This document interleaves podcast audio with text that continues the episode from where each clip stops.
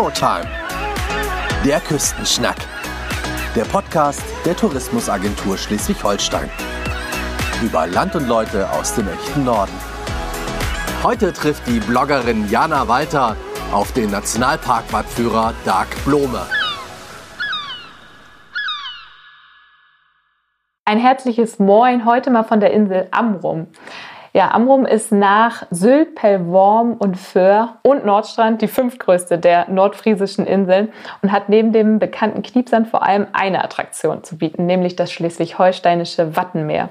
Und ich glaube, das kennt kaum einer so gut wie Dark Blome. Seit 22 Jahren ist er Wattführer auf Amrum und ein waschechter Insulaner. Moin, lieber Dark, auch an dich. Vielen Dank, dass du mich heute noch früh von der Fähre abgeholt hast in Wittün und wir jetzt bei ja doch ein bisschen grauem Wetter hier bei dir im gemütlichen Wohnzimmer sitzen können. Kaffee haben wir eingeschenkt, der Kamin ist an und wir sitzen hier auch auf den bequemen Stühlen, die so ein bisschen knatschen. Die sind uralt, Jana. Die sind wirklich uralt. Wo hast du die denn her? Von irgendeinem Antikhändler. Wir sitzen jetzt im ersten Stock ähm, und unter uns ist ein großes Restaurant gewesen. Das nannten wir Fiofort und wir wollten nicht so von der Stange kaufen, haben uralte Tische, uralte Stühle gekauft und das war ein wildes Durcheinander. Viele ältere Leute beschwerten sich erst, dass wir keine Tischdecken haben so richtig derbe Tische und da hatten wir ein Restaurant. Und diese Stühle haben wir mit hochgenommen und die sind eben, ja, die Knarren. Ja, wir sitzen jetzt hier in Norddorf, wie der Name schon sagt, ganz im Norden der Insel. Zehn Minuten haben wir jetzt ungefähr vom Fähranleger in Wütjen gebraucht. Das hier ist quasi dein Wohnhaus. Früher hattest du hier ein Restaurant, hast du gerade ja, erzählt. Genau. Das hast du quasi vor deiner Arbeit als Wattführer gemacht. Ja, und zum Teil habe ich ja mit Wattführerei angefangen, als ich das Restaurant noch hatte. Ah, okay. Also ich habe das dann so langsam angefangen. Seit mehr als 20 Jahren führst du Touristen durchs Wattenmeer. Wie bist du überhaupt dazu gekommen? Wie wird man überhaupt Wattführer? In meinen Augen vielleicht ein bisschen zu einfach, das kann ich gar nicht genau sagen. Also ich bin viel in Amerika gewesen, habe ganz viele Ranger gesehen, habe sie bewundert, beneidet und dann durch einen Kollegen auf der Insel Amrum dazu überredet worden, doch mitzumachen, was nicht schwer war. Und so bin ich dazu gekommen. Irgendwann habe ich mich dann selbstständig gemacht und jetzt führe ich eben seit ja, genau 22 Jahren selbstständig die Leute nach Föhr. Also du gehst quasi von Amrum ganz nach Föhr rüber? Ja. Wie lange braucht man da ungefähr? Also alles zusammen sind es ungefähr dreieinhalb bis vier Stunden, die eigentliche Wattwanderung zweieinhalb. Ach Wahnsinn. Ja, da erlebt man ja wahrscheinlich einiges Spannendes. Man findet die klassischen Dinge wie Wattwurm, Miesmuschel und Co. Aber was entdeckt man da noch so im Wattenmeer eigentlich? Naja, alles Mögliche. Also ich meine, Wale stranden da jetzt nicht ständig und auch keine Robben. nee. Aber ich meine, die ganzen Kleintiere sind schon enorm. Also die ganzen ähm, Bäumchenröhrenwürmer noch und Pygaspio, also alles so ganz, ganz kleine Sachen, aber eben auch größere, viele Vögel, die man sehen kann. Auf unserer Strecke jetzt nicht ganz so toll. Also richtig ornithologische Leute sagen, Mensch, das hätte ich mehr gedacht, aber die sind dann mehr so richtig Richtung Muschelbänke. Aber doch, mal ein Bastölpel, der sich, ja, der sich verflogen genau? hat. Das ist ein großer, ganz toller Vogel, der kommt eigentlich so mehr auf Helgoland vor. Ja. Habe ich auch nur ein einziges Mal gesehen. Hatte sich verflogen, aber Eiderenten, Mittelseeger, Austernfischer, die ganzen Möwen, Seeschwalben, ähm, solche Sachen sehen wir doch häufiger. Seit mehr als 20 Jahren machst du das, aber ja noch nicht dein Leben lang. Was hast du dann eigentlich vorher gemacht? Was hast du vorher gelernt? Ich habe Bäcker gelernt auf dem Festland. Achso, nicht hier auf längst, Amrum? Nee, ich wollte eigentlich auf Amrum lernen, aber habe es nicht geschafft und es gab nicht genug Lehrstellen. So habe ich in mhm. Eggebeck bei Schleswig angefangen, bin dann nach Kiel gegangen. Das war eigentlich ganz gut, weil ich da so einen tollen Chef hatte. Ja, von dort aus dann zurück nach Amrum, Sommersaison hier gearbeitet. Als was hast du dann gearbeitet? Als Bäcker. Als Bäcker dann auch? Zwei Jahre okay. bei der Bäckerei Schuld in Norddorf. Und dann ging es nach Australien, nach Neuseeland, nach Südamerika. wow. Und habe mir dann alle möglichen Sachen angeguckt, waren ganz viele Nationalparken. Und ja, jetzt bin ich eben zurück auf der Insel seit zig Jahren und bin jetzt hier Guide oder Warden Guide oder Wattführer, wie du auch es mal nennen möchtest. Was hast du denn in Australien gemacht? Gereist überwiegend und unter der Hand gearbeitet. Also für Work and Travel war ich zu alt und so haben ja. wir dann unter der Hand Weintrauben gepflückt und alles Mögliche gemacht. Du bist Amrums einziger staatlich geprüfter Wattführer, habe ich gelesen. Was bedeutet ja. denn das genau? Hast du da eine richtige Ausbildung gemacht? Ich habe eine Prüfung gemacht, ja. Ah, okay. Und weil wir das in Schleswig-Holstein nicht haben, bin ich nach Niedersachsen gegangen. Da gibt es einen staatlich geprüften Wattführer und musste jetzt aber jemand finden, der mich auf seine Tour einarbeitet, weil das Prüfungskomitee kommt ja nicht nach Schleswig-Holstein und sagt, Mensch, Stark, wo willst du das machen? Mhm. Sondern die sagen nur in Niedersachsen. Und so bin ich praktisch staatlich geprüfter Wattführer auf der Strecke Salenburg raus nach Neuwerk. Wattführer sind ja auch manchmal so ein bisschen verschroben, sage ich mal so. Ich vielleicht auch. Die ähm, haben immer Angst, dass du ihnen die, ähm, die Tour klaust. Und wenn du mich jetzt fragst, Mensch, da kannst du mich ausbilden als Wattführerin, dann hätte ich natürlich schon Angst, dass so ein junges Ding denn dann durchs Watt läuft und mir dann alle Kunden klaut. Deswegen, nein, das würde ich nie tun. Nein, aber also weibliche Wattführer brauchen wir unbedingt. Aber ich habe jemanden gefunden, der mich auf seiner Strecke eingearbeitet hat, dem ja, ich auch versichern konnte, dass ich von dieser Insel nicht wieder runtergehe. Mhm. Ja, und so bin ich staatlich geprüfter Wattführer. Der einzige, das, ich meine, die Prüfung kostet 500 Euro. Ich musste achtmal nach Cuxhaven fahren. Von Amrum aus sind oh, das, ja, das fünf Stunden mit Fährfahrt. Ja. Kommt man auf gute sechs, sieben Stunden übernachten. Also das hat ein paar tausend Euro gekostet, aber es ist die höchste Auszeichnung, die man kriegen kann und mhm. die wollte ich gerne haben. Ja, und jetzt habe ich sie. Ja, zur Hochsaison geht es für dich ja eigentlich fast täglich ins, ins Wattenmeer. Was macht für dich da immer wieder den besonderen Reiz eigentlich aus? Ich darf draußen sein, ich habe keinen Chef und das Schönste an der ganzen Sache ist, wenn ich stehen bleibe mit meinen 30, 35 Gästen, 60 dürfen wir mitnehmen, aber das möchte ich nicht so gerne. Ach, du gehst immer mit kleineren Gruppen dann? Ja, mhm. also man kann das im Internet nachsehen, wie groß die Gruppen werden, das ist manchmal erschreckend, aber okay. ich so bis 35, manchmal sind das auch 38 Leute, die ich mitnehme, die ähm, strahlen dich an. Hm.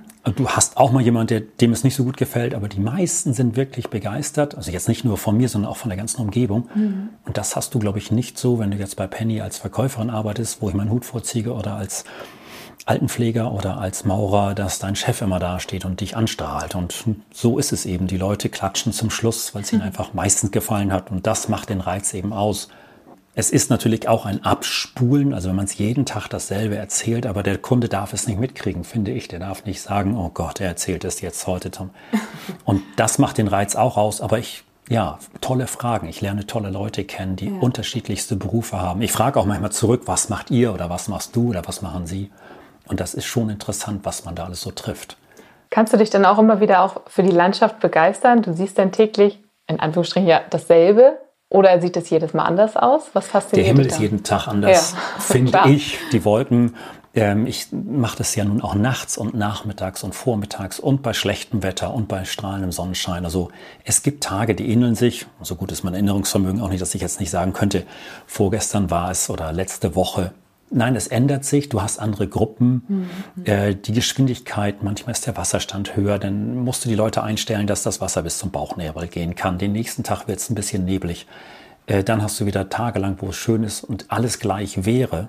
Und wenn ich denn wirklich mal keine Lust haben sollte, dann denke ich einfach an die Zeit zurück, wo ich in der Backstube gestanden habe und gesagt, mein Gott, ich habe einen, glaube ich, der schönsten Jobs der Welt. Ich bin immer draußen ähm, die Gefahren sind minimiert. Also es ist jetzt nicht wie Bergsteigen oder beim als Surflehrer kann dir jemand abtreiben. Habe ich nicht. Die laufen einfach brav hinter mir her oder auch manchmal vor mir her. Aber es, es kann nicht viel passieren, finde ich. Du, du weißt ja, wann das Wasser kommt. Du sagst gerade, für dich ist es jetzt nicht mehr so gefährlich, aber alleine sollte man ja auf gar keinen Fall ins Watt gehen, oder? Ich würde auch nicht auf die Idee kommen, als Amrumer Wattführer auf irgendeine Strecke, die ich nicht kenne, zu gehen, weil ah, okay. ich, wenn ich jetzt einen Wattführer finden würde auf Jüst, der sagt, kannst du machen oder mhm. nach Memmert raus und der sagt, da, dann gehst du los, da musst du aufpassen, da musst du aufpassen, würde ich es tun. Aber jetzt einfach nur, weil ich sage, ich bin Wattführer, niemals. Meine Strecke kenne ich, so wie alle anderen Wattführer ihre Strecke kennen. Das ist wieder ein Arbeitsweg. Das mhm. ist irgendwann gleich. Und wenn ich weiß, dass BSH, das Bundesamt für Seeschifffahrt und Hydrographie, hat den Wasserstand um 30 Zentimeter erhöht vorausgesagt, dann weiß ich, wo ich Wasser zu erwarten habe. Ich mhm. kann es mir gut vorstellen, wenn ich in Donsum, wenn ich von am rumlaufe, über den Deich komme, dann weiß ich zu 90, 99 Prozent, wie viel Wasser da steht. Ach, Sag ja. Okay. Weil es jeden Tag, also wenn ich weiß, der Wasserstand ist mit Null gemeldet, also er ist nicht erhöht, er ist nicht verniedrigt und ich weiß, ich bin zweieinhalb Stunden vor Niedrigwasser da, dann weiß ich ungefähr, wo die Sandbank anfängt, wie tief es ist. Weiß ich, das Wasser ist 30 oder 40 Zentimeter drüber, dann sage ich meinen Gästen, wenn wir über den Deich kommen, Sie sehen kein Land, sie sehen kein Sand, sie sehen nur Wasser. Und das sieht bedrohlich aus, ja. ist es aber nicht. Es ist nur knietief oder ein bisschen überhalb der Kniescheibe. Aber ich weiß, wann es wieder flacher wird. Ich weiß, wie es, dass es abläuft. Der normale Kunde weiß das nicht. Und ich bin einmal mit einer Kollegin rausgelaufen äh, von Nordstrand. Und als ich über den Deich guckte, habe ich mir gedacht, scheiße, wo will die denn laufen? Und so stelle ich mir das vor. Deswegen mache ich auch ganz viele Wattführungen bei Kollegen mit und denke dann einfach, ich weiß jetzt nicht, was mich erwartet und mhm. hoffe, dass ich das dann auch meinen Kunden so sagen kann, dass sie wiederkommen, dass sie keine Angst haben, dass sie sich geborgen ja, fühlen. Ja. ja, das hat ja wirklich auch ja, schon ein bisschen was Sonderbares, Mystisches, dass diese Welt zweimal am Tag auf und wieder abtaucht. Und was passiert dann aber, wenn man tatsächlich mal alleine losgeht und verloren ist? Das passiert doch sicherlich auch mal, dass Touristen alleine losgehen. Das kommt vor, aber du glaubst gar nicht, wie viele Leute auf Föhr oder auf Amrum herumlaufen. Viele, die hier hochkommen, haben Fernglas. Die ja, würden das ja. sehen. Okay. Wir haben es auch manchmal, dass wenn wir da draußen alleine sind, dass dann auf einmal der Hubschrauber kommt oder so, weil irgendjemand mhm. ohne Not den Hubschrauber gerufen hat. Finde ich manchmal etwas übertrieben, aber ich meine, die, die Hilfeleistung ist da, die Leute glauben, sie müssten dir helfen. Also, dass da draußen jetzt wirklich jemand umgekommen ist, ist also meines Erachtens in den letzten Jahren nicht, also bei Badeunfällen viel mehr als im Watt. Aber auf jeden Fall, wenn man die Gegend nicht kennt und da nicht erprobt ist, lieber mit einem Wattführer zusammen losgehen. Auf jeden Fall. Würde ich auch. Ja. Egal ob in Büsum oder auf äh, St. Peter-Ording, das würde ich niemals alleine machen. Der Nationalpark Wattenmeer ist ja auch seit etwa zehn Jahren UNESCO Weltnaturerbe. Klingt ja erstmal ganz schön, aber was bringt das eigentlich mit sich? Was bedeutet das überhaupt, wenn man diese Auszeichnung, nenne ich es mal, bekommt, diese Nennung? Der Schutzstatus wird dadurch nicht erhöht. Der Schutzstatus ist das Welt, äh, äh, der Nationalpark. Und dann ist es eigentlich nichts anderes als ein Image, das du aufbauen kannst, dass Gäste hier hochkommen, weil sie sagen, ich möchte dieses Weltnaturerbe sehen. Es ist natürlich für die ganze Welt schön, wenn wir solche Naturräume in dem Zustand halten, aber äh, du musst einen bestimmten Schutzstatus haben. Du musst nicht mehr machen, du darfst aber auch nicht weniger machen. Aus okay. so einem Schutzstatus kann dir abgesprochen werden, wenn du jetzt auf einmal sagst, ja, wir lassen das zu, das zu. So wie in den Elbtalbrücken, da ist ja irgendwo eine Brücke gebaut worden, dann sind sie Weltnaturerbe losgeworden. Okay. Man muss einfach abwägen, was einem wichtiger ist. Ich glaube, dass viele Einheimische sich das gar nicht vorstellen können, wie viele Gäste hier hochkommen, um das Weltnaturerbe, um diesen Nationalpark zu sehen. Mhm. Es gibt Gäste, die kommen am Rum, weil sie sagen, ich finde den Strand schön. Die kommen aber ja. sowieso, egal ob es Nationalpark ist oder nicht. Aber die Leute, die kommen, weil es Nationalpark ist, weil es Weltnaturerbe ist, die kommen ja zusätzlich und das sind sehr spezielle Gäste. Wenn ich jetzt in einen Nationalpark Jasmund fahre, dann tue ich es ja ganz bewusst. Ich mhm. erkundige mich vorher und dann fahre ich dahin man kann jetzt auch nicht die Nationalparke nur weil sie größer sind als schöner sagen, aber es gibt ganz spezielle Gäste, finde ich, die kommen, weil sie sagen, aufgrund dessen komme ich. Hm, okay.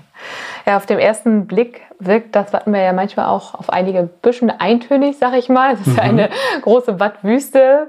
Ähm, gibt es aber auch mal, sag ich mal, etwas ungewöhnliche Dinge, die man dort im Wattenmeer findet? Ich habe mal diesen Sommer eine richtig große Scholle gesehen, die hatte vielleicht eine Länge von 60 Zentimeter. Die können bis zu 90 groß werden, aber sowas soll es angeblich gar nicht mehr geben. Okay. Das ist denn schon so, dass wenn du auf einmal so ein 40, 60 Zentimeter großes Ding vor deinen Füßen abhaut, dass du einen Schreck kriegst. Und bin ich, auch sehr, bin ich auch sehr schreckhaft. Ich weiß von einer Wattführergruppe irgendwo in den ostfriesischen Inseln, die haben das erste Mal einen Rochen gesehen. Und ich meine, dass es so war, dass der der Gast gesagt hat, hier liegt ein Roche und der Wattführer wollte das zuerst nicht glauben. Aber frag mich bitte nicht, auf welcher Insel das mhm. war. Sowas habe ich leider noch nicht gesehen, aber sowas erwarte ich. Ich bin durch den Priel und das habe schon dreimal gehabt. Ich meine, in 22 Jahren, das ist wirklich wenig, aber dass in dem Priel, durch den wir gerade durch wollten, zwei Seehunde waren. Das eine Mal ah. zwei, die vor uns stoppten und auf der der Seite waren, die auf uns zugekommen wären. Die ja. haben also wirklich gewartet, bis wir durch waren und standen auf der Stelle. Und einmal kurz bevor ich von Amrum nach Föhr wollte reinging, der schwamm an uns vorbei. Mhm. Nach dem Motto, ach Gott sei Dank bin ich vor euch durch. Es war schon interessant. Nein, ansonsten größere Tiere haben wir nicht. Aber sind die denn da gefangen in diesem Priel und müssen auch warten, bis das nein, Wasser nein, nein. Nee. Das Wasser strömt ja, du bist ja selber, glaube ich, mit durchgegangen. Das war, ähm, das ist an der Stelle 70, 80 Zentimeter tief, manchmal auch nur 60, aber das reicht für einen Seehund weiter schwimmen zu können sehr wahrscheinlich kennen sie die Ecke auch so gut, dass sie genau wissen, was sie da tun. Mhm, okay. Und für die ist das ein Spaß. Also ich weiß, dass das unten ein Nordstrand ist, dass sie sich also wirklich auch durch die Schleusen durchjagen. Das okay, machen die so als Rollercoaster, meine ich. Das habe ich mal gehört. Gesehen habe ich es noch nicht. Ja. Ja, du hast ja gerade gesagt, ich bin ja auch schon mal mit durchgegangen. Ich hatte das Glück, äh, diesen Sommer mit dir mal eine Sonnenaufgangs- oder eine Nachtwattwanderung ja. zu machen. Das bietest du auch an. Was ist denn da das Besondere dabei? Ich finde den Sonnenaufgang im Wattenmeer zu entdecken. Es ist keine andere Gruppe vor dir. Weder vor dir noch ja. hinter dir. Nachts um drei geht keiner los. Wenn ich ins Wattenmeer reingehe, ich darf erst eine Stunde vor Sonnenaufgang rein oder aber eine Stunde nach Sonnenuntergang raus. So ist das Gesetz in Schleswig-Holstein. In Niedersachsen ist es eine halbe Stunde. Im Sommer haben die Niedersachsen Unrecht, da kannte man viel früher rein. Da haben die Schleswig-Holsteiner recht. Wenn man in den Herbst geht, haben die Niedersachsen recht. Denn äh, dann ist die bürgerliche Dämmerung nicht lange genug. Ich gehe rein zur bürgerlichen Dämmerung. Das bedeutet, die Sonne ist kurz vorm Aufgehen. Du kannst wirklich schon alles erkennen. Du kannst Muscheln erkennen und so weiter. Sonst würde ich nicht rausgehen, außer mit Schuhen. Aber es ist sehr interessant. Du startest unter sternklaren Himmel, läufst in Norddorf los und den Sonnenaufgang erlebst du denn zwischen Föhrsylt und Amrum. Und um 8.15 Uhr sitzt du auf der Fähre zurück nach Amrum auf die schönere Insel. Das musste ich mal sagen, Entschuldigung. Das darfst du auch als gebürtiger Amrumer. Ähm, das ist ja auch nur eine der sage ich mal, spezielleren Wattwanderung, die du auch machst. Ich habe letztens gehört, dass du auch äh, eine neue Tour jetzt mit aufnimmst, wo du auch Sternbilder mit einbeziehst. Ist das richtig? Das ist aber jetzt eine ganz neue Tour ähm, durch meinen bekloppten Namen Dark, der verkehrt geschrieben ist. Ähm, Wie verkehrt geschrieben? Es wird DAG geschrieben. Es ist ein norwegischer Name. Und Ach. meine Mutter hatte nur einen Film gesehen, Ewig singen die Wälder, 1962. Das war mein Geburtsjahr. Ja, und das hatte sie nicht nachgesehen. Ich denke mal, das ist ein erhöhter Zustand, aber ich habe es nicht kontrolliert. sie hat es einfach verkehrt geschrieben. Sie hat aber schon einen Katholiken geheiratet. Der Pastor war so ängstlich, dass sie aus der Kirche austritt, dass er gesagt hat, das mache ich mit. Nun habe ich diesen Namen Dark, mhm. D-A-R-K geschrieben, habe vor drei Jahren oben an der Orte übernachtet, einfach mal so, mit dem Schlafsack, habe die ganzen Sternbilder gesehen und gesagt, ich weiß, bis auf einen großen Wagen und Cassiopeia. Mehr hätte ich nicht gewusst. Orion, aber der ist im Sommer ja nicht zu sehen. Und da habe ich gesagt, ich möchte das gerne machen und habe mir diese vier deutschen, nicht ganz vier, also es gibt vier Sternparke in Deutschland. Mhm. Davon habe ich mir jetzt drei angesehen. Einmal in der Rhön, einmal in der Eifel und einmal im Westhaveland.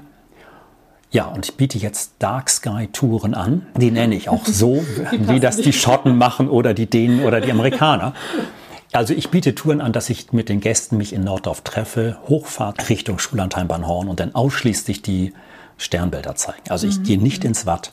Wenn ich natürlich jetzt eine Nachtführung mache, mit nachts um drei oder die Sonnenaufgangstour 1, wie ich dieses, dieses Jahr nenne, dann zeige ich natürlich auch die Sternbilder, wenn es denn dann zu sehen ist. Also dann zeige ich den großen Wagen, den kleinen Wagen, den Nordstern. Sind die denn hier eigentlich mal gut zu sehen? Auf Amrum? Wenn, jein. Also diesen Sommer war es nicht so doll. Wir hatten okay. oft bedeckten Himmel. Aber Lichter, die irritieren, gibt es ja jetzt nicht so viele. Nein. Sylt sieht man, dass also die Lichtverschmutzung ist enorm. Mhm. Aber da ist auch auf Amrum so, dass viele Leute nicht drauf achten. Habe ich bis vor drei Jahren auch nicht getan. Jetzt achte ich drauf, wie hoch strahlen die Lampen und möglichst weit runter, möglichst viel ausmachen, nicht so viel Licht. Weniger Licht ist mehr. Mhm. Was ist denn eigentlich so deine persönliche Motivation dahinter den Gästen und auch Manchmal geht ja auch mal ein Insulaner mit, eher selten wohl, aber ab und zu sind die auch dabei. Was ja. ist so deine persönliche Motivation dahinter, den Menschen das Wattenmeer näher zu bringen? Das ist eine gute Frage. Das habe ich mich so nie gefragt. Viele Leute trauen sich nicht allein ins Wattenmeer, was sie auch nicht machen sollen. Aber viele Leute, wie du vorhin schon gesagt hast, sieht so ein bisschen trist und trübe aus. Das habe ich früher auch gedacht. Ich bin in Australien gewesen und habe gesagt, mein Gott, was wollen die Leute auf Amrum? Was wollen die in Nordfriesland? Was wollen die hier oben? Es ist immer nur trist und grau. Aber es gibt so schöne Grautöne. Es gibt so schöne, ich meine, Mona Harry, also ich meine, das muss man einfach sagen. Dieses Gedicht an den Norden, das hat schon seine Begründung. Wenn du erstmal siehst, was da draußen alles so rumkrabbelt, manchmal im Verborgenen, denn ja, ist es einfach so schön. Und diese Begeisterung dieser Menschen, die du denn hinterher hast, das schönste Kompliment ist eigentlich, wenn eine 14-Jährige sagt, war ja nicht so schlimm dann sage ich, hast es geschafft. Dann hast du es geschafft. Dann habe ich es geschafft. Also ich habe auch Siebenjährige gesagt, zu Anfang, sie hätten keine Lust. Und als mhm. wir dann kurz vor Föhr waren, sagt sie, mit dir würde ich sonst wohin laufen. Ich sage, das finde ich dann natürlich niedlich. Ja. Äh, wenn 80-Jährige sich freuen und wenn alle Menschen sich freuen. Wie gesagt, du kriegst nicht immer alle mit. Nee, es gibt klar. auch manchmal Leute, die sagen, okay, den habe ich jetzt die hatten einen anderen Wattführer, den sie besser fanden. Aber äh, die meisten sind dann hinterher so, dass sie sagen, das war toll oder es war mehr, als ich erwartet hätte. Nun rede ich auch ohne Unterbrechung und ich mache jetzt von Besiedlung über Pastor Bodelschwing, über die Eisenzeit und alles Mögliche so, dass viele junge Leute zu Anfang vielleicht denken, oh, um Gottes Willen, hoffentlich geht das so nicht weiter. Und dann hinterher sagen, ach, das war doch ganz abgerundet. Ja, genau. Du erzählst ja auch wirklich einige Geschichten und Legenden da. Zum Beispiel, als ich mitgelaufen bin, äh, waren wir auch bei einem Schiffswrack. Naja, Schiffswrack, die Überreste, die Ja. man davon noch sieht. Machst du mal dazu was erzählen? Wir haben zwischen Amrum und Föhr ein Schiffswrack. Es ist erst in den 70er Jahren zum Vorschein gekommen. Das weiß ich auch erst seit vier Jahren. Und Ach, ich habe okay. immer gewundert, mein Gott, ist dieses Schiffswrack toll erhalten. Wenn es hier seit diesen ganzen Jahrhunderten, das sollte 1825 gesunken sein. Wenn das wirklich stimmt, müssen doch so viel Eiswinter über dieses Schiff hinweggegangen sein, dass ich mich immer gewundert habe. Und irgendwann habe ich mit einem Führer, Wattführer gesprochen, der ähm, mir erzählte, dass dieses Schiffswrack erst 1970 zum Vorschein kam. Die Führer erzählen die Geschichte. Es ist die City of Bedford. So soll das Schiff gießen haben. Es war unterwegs von England. Britisch, Richtung- ja. Ja, britisch, also City of Bedford. Sechs Mann Besatzung, ein Passagier. Und dieses Schiff soll in einer schweren Sturmflut zwischen Föhr und Sylt, also zwischen Sylt und Amrum reingedrückt worden sein. Liegt jetzt ungefähr zwei Kilometer vor der Föhrer Küste. Drei Mann der Besatzung sind gestorben. Die liegen in Süderende auf dem Friedhof. Aber man kriegt diese Informationen nirgendwo her. Der Pastor weiß es nicht. Ich meine, A, dass er da nicht mehr gelebt hat oder dass er da noch nicht gelebt hat. Aber es ist auch nicht in den Kirchenunterlagen, die bei der Ferring Stiftung sind. Ich finde diese Unterlagen nicht. Keiner kann es mir genau erzählen. Und ob diese Geschichte jetzt stimmt oder nicht, Amrum war das, das war das Schönste für uns damals, Schiffsstrandung vor der Tür zu haben. Ach, tatsächlich? ja, selbst der Pastor hat mit uns in der Kirche gesessen, hat gebetet, lieber Gott, schick uns Schiff auf den Strand.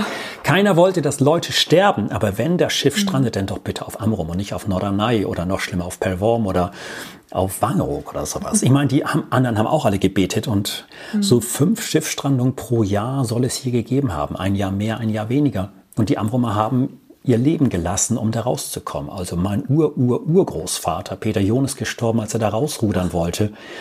Und ist denn dann das Ruderboot, mit dem sie da rausgerudert sind, ist umgekippt und es sind alle neun ersoffen. Also das gab viele Seemannswitwen hier auf der Insel. Deswegen auch Pastor Bodelschwing, der das Haus hier hingebaut hat. Er hat damals gesagt, ein ärmeres Dorf als Norddorf hätte er nicht gesehen. Es gab bestimmt ärmere Orte, die er selber nicht kannte oder ich es nicht weiß. Aber deswegen hat das Pastor Bodelschwing da oben Haus das Hospiz 1 hingebaut.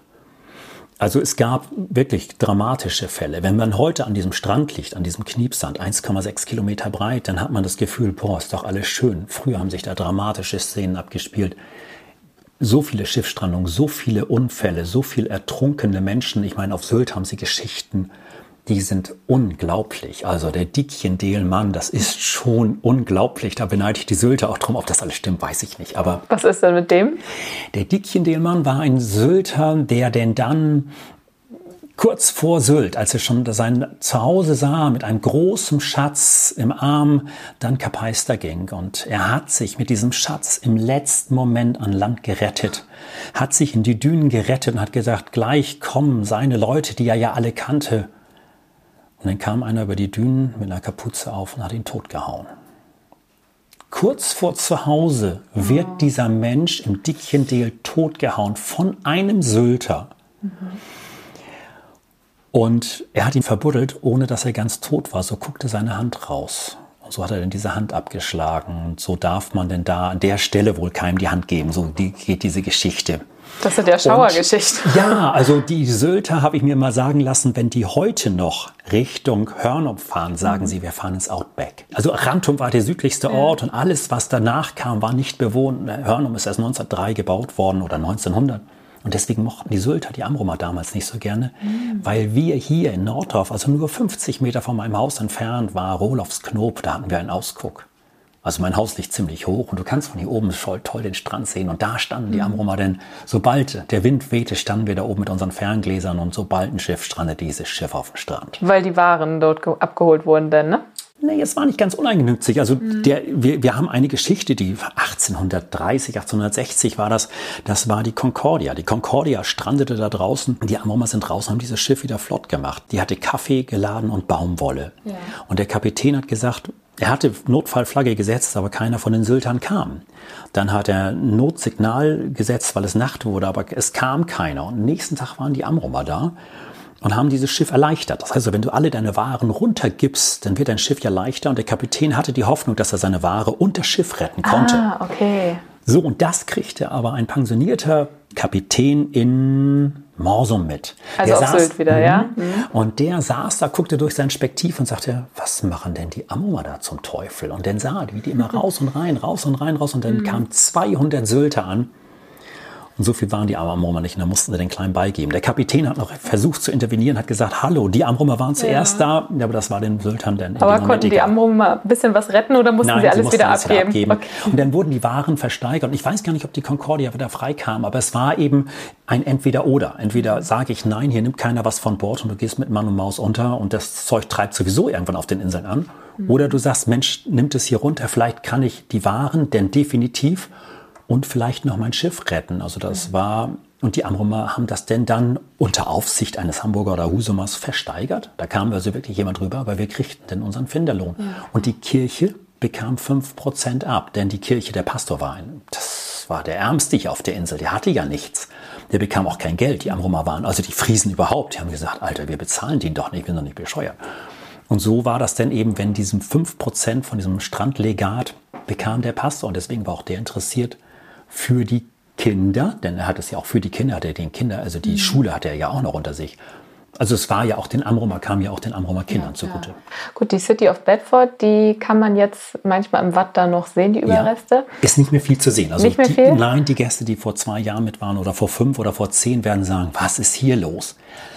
Aber Leute, das ist die Dynamik, die da draußen spielt. Das ist 1970 war das Schiff nicht zu sehen, dann kam es zum Vorschein und jetzt, und jetzt verschwindet es dann. Vielleicht kommt jetzt demnächst an einer anderen Stelle wieder was zum Vorschein. Hat das was jetzt einfach damit zu tun, dass sich das Wattenmeer so stetig wandelt oder spielt da auch schon Stichwort Meeresspiegel, Klimawandel das mit rein? Der Klimawandel ist meines Erachtens da, auch wenn es noch genug Amrumer gibt, die das immer noch bestreiten, aber die gibt es überall. Äh, die Strömungsgeschwindigkeiten werden größer und so werden sich Sandflächen einfach verändern. Ja. Ob das jetzt mit oder ohne Klimawandel auch so wäre, weiß ich nicht. Gleichzeitig versuchen sie, den Förderdeich zu erhöhen. Dazu werden die Sandmassen an einer bestimmten Stelle vor Westerland, das heißt das Gebiet halt Westerland 7, Westerland 17, keine Ahnung, mhm. entnommen an einer offiziellen Stelle. Und um es jetzt nicht bis nach Föhr fahren zu müssen, schmeißt man diesen Sand, so habe ich es verstanden, vor Hörnum ins Meer und das soll jetzt mit der Strömung da hochgebracht werden. Und dann entnimmt man es wieder an der Stelle und erhöht den Deich. Nun ist das ganze Projekt eingestellt worden, weil die Führer jetzt im Moment Probleme haben. Die haben bestimmte Pflanzen und bestimmte Fledermäuse gefunden. Sie dürfen den Deich nicht nach innen, sondern sie müssen jetzt nach außen bauen. Das ist natürlich ein völlig neues Verfahren. Es muss neu ausgeschrieben werden. Es wird viel, viel teurer. Ja, sehr aufwendig auch das Ganze. Diese Sandmassen sollen schon 200.000 Tonnen Sand versenkt sein. Vielleicht sind es die, die da angetrieben sind. Mhm. Ich habe, vielleicht weiß es jemand anders und ich weiß es nicht, aber ich wüsste jetzt wirklich keinen hundertprozentigen Grund, warum die, diese Schiffswrack so versandet. Ja. ja, wenn du eigentlich mal nicht im Wattenmeer bist, wo findet man dich dann? Im Sommer findest du mich sieben Tage da draußen. Wenn ich im Sommer nicht laufen kann, mache ich die Dachrinnen sauber, putze Fenster. Tue ich beides gerne oder mähe Rasen. Und jetzt im Winter, jetzt zu Corona und ich denke an die 29.000 Lufthansa-Menschen, die entlassen werden und ich denke an die City-Leute und ich denke an ganz, ganz viele Leute. Ich habe, wir sind es gewohnt auf Amrum. Wir arbeiten ein halbes Jahr und dann haben wir so viel Geld verdient, das müssen wir, damit wir ein halbes Jahr in den Winter mhm. kommen. Und das passte dieses Jahr so. Ich buddel Du ja, draußen in den Dünen unter Aufsicht der Landesnaturschutzbehörde alte Bronzegräber aus. Ach, das ist ja spannend. Das bringt auch. Spaß. Das bringt wirklich Spaß. Alte Bronzegräber. Die sind 1950 schon mal ausgebuddelt worden vom Archäologischen Landesamt. Ah, okay. Sind aber dann durch Sandflug, Heide und kleine äh, Weiden sowas von verwuchert, dass du nichts mehr siehst.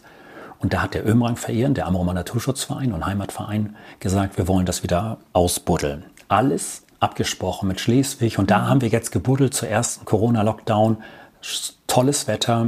Und dann stehst nur du da alleine mit deiner Schaufel, einem großen Brachvogel, einer Brandgans, die gerade am Brüten sind, strahlend blauer Himmel. Und dann fängst du an zu buddeln an einem 3000 Jahre alten Grab. Und das Der eine wird sagen, meine Fresse nochmal, ist das langweilig. Mich begeistert das. Und dann habe ich mit ganz vielen Zivis dieses Grab und Jens Quedens, dem Vorsitzenden, also ausgebuddelt. Und das hat mhm. richtig Spaß gebracht. Und wenn du mal jetzt aber nicht auf der Insel bist, ähm, machst du auch mal woanders Urlaub? Wo zieht es dich hin? Im Moment so in Nordeuropa, also äh, Dänemark, Holland. Ich liebe Holland, weil diese Holländer sind einfach so, ja, so viel ruhiger, so viel gelassener als wir Deutschen. Ich frage mich das immer, ähm, nicht jetzt zu Amrum, also, aber jetzt zu so Großstädten. Mhm. Und dann habe ich mir jetzt die holländischen Inseln angesehen. Wir sagen ja westfriesische Inseln. Die hören das nicht so gerne. Die hören lieber friesische Inseln. Ja, hat was mit Nazis zu tun. Aber ich habe mir Texel angesehen, Terschelling, Schiermannig, Oog, Ameland. Ich habe mir die ostfriesischen Inseln Norderney angesehen. Ähm, Wangeoog, Spiekeroog und Langeoog. Und ich muss ganz ehrlich sagen, mir gefällt Amrum immer noch als mit eine der schönsten. Ich will nicht sagen die schönste. Ich, es ist schön, auf den Ostfriesischen ohne Autos zu sein, mhm. die niedlichen kleinen Häuser und Geschäfte auf den westfriesischen oder friesischen Inseln zu sehen. Aber Amrum hat schon was. Dieser tolle breite Sandstrand, dieser breite Dünengürtel, dadurch, dass wir Wald haben, Heide haben, es ist sowas von abwechslungsreich. Und so hat jede Insel was für sich. Aber da bin ich jetzt im Moment so mhm. zu finden. Oder in einer an der Müritz oder auf Hiddensee oder auf solchen Sachen. Und wenn du innerhalb Schleswig-Holsteins Urlaub machst oder mal einen Tagesausflug, wo zieht es dich dahin? Auch an viele Ecken, weil ich einfach festgestellt habe, dass ich Neuseeland kenne, dass ich Australien kenne, dass ich den Band von Jasper National Park kenne, aber das Dosenmoor in Neumünster, da musste ich erstmal drauf kommen. Ja. Und das ist schon toll. Und wenn du denn da unter, unterwegs bist, im Sommer habe ich keine Zeit und es ist meistens der Winter. Und wenn du jetzt im Winter am Rinkelsbüller Koker längs läufst, dann ist es auch nicht so fürchterlich interessant. Das sagen die natürlich jetzt wieder ganz anders, so wie ich über Amrum rede. Aber ähm, nein, auch mal in der, ähm, in der Eckernförder Bucht oder in Kiel-Falkenstein mhm. und solche Sachen. Ja, du hast gerade schon von Amrum ordentlich geschwärmt und wanderst ja regelmäßig dann nach Föhr rüber. Vor dort geht es ja. dann ja auch wieder zurück oder halt andersrum, je nach Tidezeiten. Du ja. bietest die Tour ja auch andersherum an. Beide Inseln sind ja sehr vertraut. Was ist eigentlich so der größte Unterschied zwischen Amrum und Föhr? Und was hat die eine Insel vielleicht, was die andere nicht hat? Ja, wenn du im Arealatlas nachsiehst, dann sagst du, beide Inseln sind gleich, nur dass für einen Tick größer ist. Es ist wirklich 80 Quadratkilometer, Amrum hat 20 Quadratkilometer, aber Amrum hat diesen Strand, diesen 1,5 Kilometer breiten Strand. Die Führer behaupten, dass ihrer länger ist. Das wird wohl auch stimmen, so um so einen Kilometer oder zwei. Und sie sagen, was soll ich mit so einem breiten Strand? Muss ich ja viel zu lange hinlaufen. Aber dieses Freiheitsgefühl, was du auf Amrum denn dann 500, 600, 700 Meter von allen anderen Menschen hast, das kann ich auf Föhr so nicht haben. Es gibt Menschen, die wollen das auch gar nicht. Föhr ist landwirtschaftlich geprägt. Du hast das Gefühl, du bist auf dem Festland empfinde ich so. Dann kann ich auch am Maschsee bleiben. Aber es gibt ja Menschen, die kommen jetzt aus Köln und die sagen, genau das ist es. Und das finde ich das Schöne, dass diese drei Inseln so unterschiedlich sind, dass wir praktisch für jeden Geschmack was haben. Sylt ist eine absolut schöne Insel. Mir im Sommer zu voll. Aber ich finde es einfach so toll, dass wir für alle was haben. Oder für fast alle. Für ganz so richtige Sonnenanbeter, die immer nach Kroatien fahren, haben wir es nicht. Mhm. Ja, du sagtest ja gerade, du hast es mir vorhin schon gezeigt. Wir haben ja schon eine kleine private Inselführung hinter uns. Äh, ich bin ja vom Festland rübergekommen heute Morgen. Mich würde mal interessieren, wie ist das eigentlich, wenn man auf so einer Insel wohnt? Wie oft kommt man da eigentlich? Wie oft fährt man ans Festland? Und was sind so die Dinge, die man unbedingt dort erledigen muss? Das, auch das ist wiederum unterschiedlich. Also früher habe ich gedacht, Amrum, ich bin weggesperrt. Heute fühle ich mich gut aufgehoben. Meine Cousine hat mir das mal gesagt. Das ist wie ein großer Wassergraben. Du bist geschützt. Ab abends um 17.25 Uhr, wenn ich dich nachher wieder zur Fähre bringen darf, dann kommt keiner mehr. Es kann auch keiner mehr weg. Ja, und das ja. ist das Schöne, das macht dich auch ruhiger. Wenn ich auf dem Festland bin und irgendwas in einem Baumarkt nicht finde, dann sage ich, kann es ja noch mal dahin, kann ja noch mal dahin, kann ja noch mal dahin. Ja, so viele Optionen, die man auch hat, ja, ne? Ja. Und das haben wir hier nicht. Du fährst einmal nach Wüthen, guckst bei Pütt und Pan und Heiko hat wirklich eine Menge. Und wenn du es nicht kriegst, dann kriegst du es nicht. Und dann war es das. Ähm, ja, wie oft kommt man aufs Festland? Als ich mein Haus hier baute, war ich also acht Monate lang nicht auf dem Festland. Als ich das erste Mal rüberfuhr, fragte mich meine Frau, über wie viele rote Ampeln ich denn noch rüberfahren wollte. Ich war so überrascht, ich kam mir vor wie Crocodile Dundee auf dem Festland. Man wird erschlagen von dieser Fülle an Eindrücken, und das ist eben das, woran du erkennst, ob jemand so mehr vom Land kommt oder von einer Insel. Mhm. Du äh, hast diese Reizüberflutung nicht. Für uns ist es das. Wenn ich jetzt nach Hamburg oder nach Kiel komme, ich habe eine Reizüberflutung. Das muss ich ganz ehrlich sagen. Ich bin mit dem Moped durch Jakarta gefahren. Ich komme damit zurecht. Ich komme auch in Los Angeles oder in San Francisco oder New York klar. Ich komme da klar. Aber zuerst denkst du, Puh. Das sind zu viel, ne? Ja, ja, es ist zu viel. Und der Amrumer, der denn rüberfährt, der fährt morgens um 6 Uhr. Das ist die schwierigste Fähre, wo du noch einen Platz kriegen kannst. 9.30 Uhr, das ist im, Sommer, äh, im Winter kein Problem. Aber die 6 Uhr Fähre, das ist die Amrumer Fähre. Mhm. Und dann geht's rüber zum Frauenarzt, zur Zahnreinigung, zum Krankenhaus, zum MRT, aber gleichzeitig dennoch zurück in den Baumarkt, definitiv nochmal ins dänische Bettenlager und, und, und. Du hast eine ganze Liste, die du abarbeiten musst, um den abends um 18.45 Uhr mit der letzten Fähre, wo dann auch meistens im Winter die Heizung ausgestellt werden.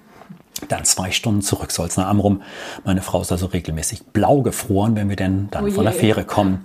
Ja, ich verstehe auch nicht, warum sie das machen. Aber egal, ähm, das ist denn so, was uns denn so auf dem Herzen liegt, weil du hast nicht immer alles. Was auch nichts macht. Mhm. Wirklich nichts macht. Also früher hätte ich mir ein Leben ohne Mediamarkt nicht vorstellen können. Wenn ich da heute reinkomme, vor allem mit dem jetzigen Fernsehprogramm, dann denke ich mir nur, was soll ich hier? Mhm. Natürlich freue ich mich mal, wenn ich zehn, zwischen zehn verschiedenen elektrischen Zahnbürsten aussuchen kann. Wow! Aber braucht man das? Hm. Aber es bringt Spaß. Also es bringt wirklich Spaß und viele Amrumer fahren regelmäßig rüber. Ist auch da wieder unterschiedlich. Die haben dann eine Wohnung in Hamburg, die haben eine Wohnung in Kiel. Die sagen dann einfach, ich kann nicht immer nur auf der Insel wohnen. Ja. Ich kann's. Du kriegst nicht, sag ich mal, so einen Inselkoller irgendwann mal. Ich habe aber auch keinen Winterblues. Also ich, äh, mhm. wenn ich jetzt in, ich sag jetzt mal, in einer Großstadt leben würde, mit einer Seite, wo du, ich meine, guck bei mir aus dem Fenster. Ich meine, du sitzt jetzt gerade mit dem Rücken. Ja, ich gucke gerade mal, ich drehe mich. Das, das ist die, die Amsel noch die ganze Südseite, Zeit am Futterklau. Es ist die Südseite. Ich, ich höre das Meer rauschen, wenn ich mein Fenster aufmache und ich höre keinen ja. Verkehr rauschen. Und das sind die Sachen, wo ich sage, was will ich denn mehr? Ich meine, wir haben auch mal Tage lang, wo es dann richtig nur regnet. Aber wann regnet es auf einer Nordseeinsel schon den ganzen Tag? Mhm. Selten. Das ist dann entweder vormittags, als ich dich heute Morgen abholte. Jetzt hat es aufgehört und und bei Regen kann man ja auch was machen. Ne? Hast du da vielleicht auch noch mal so einen Tipp, was auch so indoor hier auf Ambro möglich ist für Besucher? Äh, ja, ohne Corona haben unsere Museen geöffnet. Man kann zur Sturzstation Wattenmeer, die sind jetzt im Land leider etwas eingeschränkt in Wüttün, die haben einen kleinen Naturschutzraum. Der Ömerang verehren hat eine ganz große Ausstellung. Da kann man, wenn man sich wirklich alles durchliest, über den Wal, über äh, unseren Kojenmann, über äh, die Plastikvermüllung und unten alles, dann hat man schon so zweieinhalb Stunden zu tun. Mhm. Und dann hat es wieder aufgehört zu regnen. Regenhose, Regenjacke, und ein paar Gummistiefel mitnehmen und dann kannst du auch, das ringt so schön, wenn, vor allem wenn du jetzt um die, Ort, äh, um die Nordspitze gehst bei Regen, dann triffst du keinen. Ja, dann hat man und das wenn, auch wirklich für sich. Ne? Ja, mhm. oder wenn du jetzt durch die Dünen gehst, die riechen ja bei Regen auch ganz anders, als wenn es trocken ist. Mhm. Ja. ja, du hast natürlich jetzt schon einige ähm, Highlights hier auf der Insel noch mit erwähnt. Ähm, das war trotzdem nochmal ausgenommen. Welche drei Dinge sollte man sich auf Amrum auf gar keinen Fall entgehen lassen? Also der Ort Nebel mit den Sachen, die ich dir gezeigt habe. Das Ömrang Hüss, die Kirche, den Heimatlosenfriedhof. Das finde ich schon ein super großes Highlight. Wenn das jetzt drei waren oder vier, dann bin ich schon raus. Erzähl doch noch mal ein bisschen was über den Ort Nebel. Der ist ja wirklich ähm, ganz besonders hier auf Amrum. Der Ort Nebel hat diese witzige Entstehungsgeschichte. Das finde ich so toll. Das ist aber auch für genau so und auf dem Festland auch sehr wahrscheinlich so. Man hatte nur den Ort Norddorf und Süddorf. Also der nördliche mhm. Ort Norddorf und das südliche Dorf Süddorf. Und man hatte keinen Ort in der Mitte. Wir wurden christianisiert und der dänische König hat gesagt, ihr müsst euch eine Kirche bauen.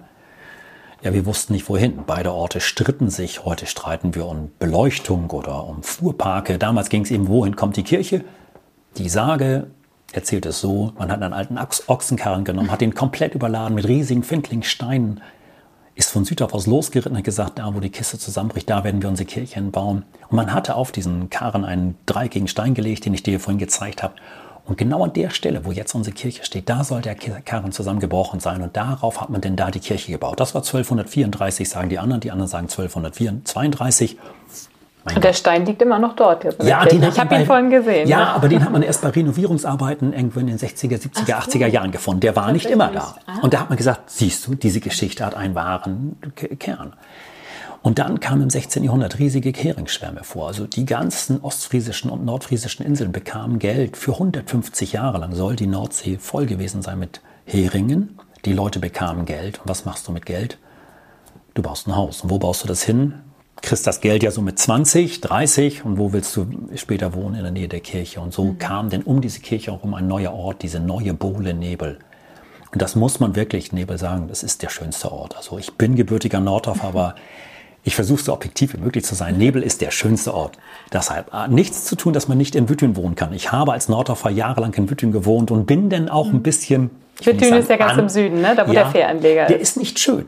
Also von der Bausubstanz her wird er immer schöner. Sie pflanzen unheimlich viele Bäume. Die Beleuchtung ist sehr, sehr gut. Also die ja. lichtschwache Beleuchtung für die Insekten. Aber es, du hast so kurze Wege zum Wasser. Du kannst auf beiden Seiten zum Wasser. Mhm. Aber auf der einen Seite hast du zu wenig Strand und auf der anderen Seite hast du zu viel Strand. Deswegen ist das das größte Manko für Wüttün. Aber es ist so schön in Wüttin und auch die Wüttener Feuerwehr und es gibt so viele tolle Sachen. Und ich jetzt, ich, ich würde nie sagen Norddorf oder nur Stehnorte. Kommen Sie hier rüber, guckt euch das hier an und dann entscheidet ihr selber. Also Amrum ist super toll, finde ich. Ja, super. Ähm, ich habe noch mal äh, eine kleine Aufgabe für dich, ähm, mhm. dass du die folgenden Sätze einmal beendest. Äh, typisch Amrum ist.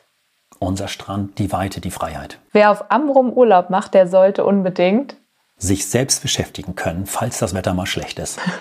Ein echter Amrumer, der hat ein bisschen mehr Zeit als der Festländer. okay, und zum Schluss wollte ich noch eine kleine Entweder-Oder-Fragerunde mit dir machen. Mhm. Nehmen wir mal an, du hast ein freies Wochenende ohne Wattwanderung, ab aufs Festland oder auf der Insel bleiben? Das kommt auf die Jahreszeit an. Im Sommer würde ich sagen, bleib hier und mhm. im Winter würde ich sagen, ich fahre aufs Festland. Wenn es da mal runter von der Insel in die Stadt geht, nach Kiel oder nach Flensburg? Kiel, kenne ich mich besser aus.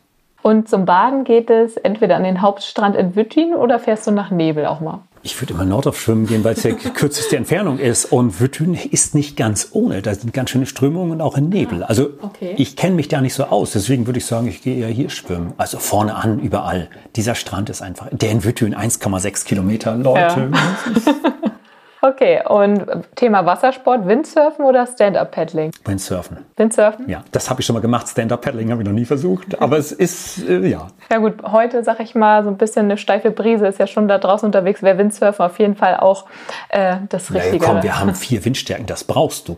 Ja, sonst ist auch ein bisschen Flaute, ne? Das ist für vielleicht Stand-Up-Paddling für einen Anfänger zu viel, aber für einen, für einen guten Stand-Up-Paddling, glaube ich, sind vier Windstärken nichts. Sehr schön. Ja gut, jetzt habe ich noch ein paar Stunden Zeit, bevor die nächste Fähre fährt und schaue mir vielleicht noch das ein oder andere an. Ich sage erstmal vielen lieben Dank, dass du dir die Zeit genommen hast, dass du mich hier zu Hause in deinem Wohnzimmer auch netterweise empfangen hast. Sehr gerne. Ja, und wünsche dir erstmal jetzt alles Gute weiterhin und trotzdem weiterhin auch immer ganz viel Spaß bei deinen Wattwanderungen. Fertig haben. Ganz bestimmt. Tschüss. Tschüss.